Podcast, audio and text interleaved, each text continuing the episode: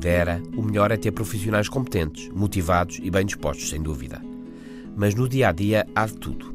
Desde os yes men, sempre bem dispostos e apoiantes, mas sem pensar pela própria cabeça, aos mais aliados, geralmente com provas dadas, mas com menos paciência para as curvas e contracurvas do poder. Mas todos podem ser úteis. Tantas vezes os pontos fortes de uns são os pontos fracos de outros.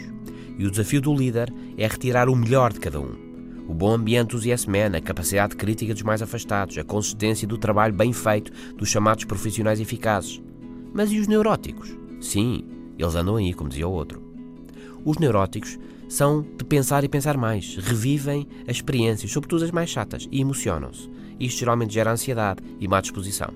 Mas o neuroticismo tem custos, mas também tem benefícios, diz Adam Perkins, do King's College de Londres, no artigo na revista científica Trends in Cognitive Sciences Tendências nas Ciências Cognitivas.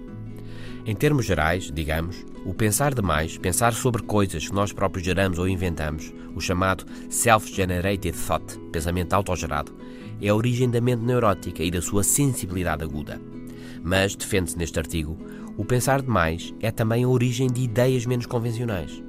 As pessoas neuróticas são ansiosas e tendem para a depressão, mas esta tendência tem um potencial interessante de gerar a criatividade, comenta Perkins neste mesmo artigo.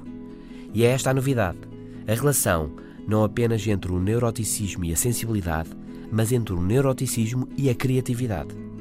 Se podia ser de esperar, agora sabe-se que é mesmo assim. Se é um pouco neurótico, então tire partido disso. Se não é, num mundo onde a criatividade é chave, então tenha alguns neuróticos por perto. Este é o novo normal. Até amanhã.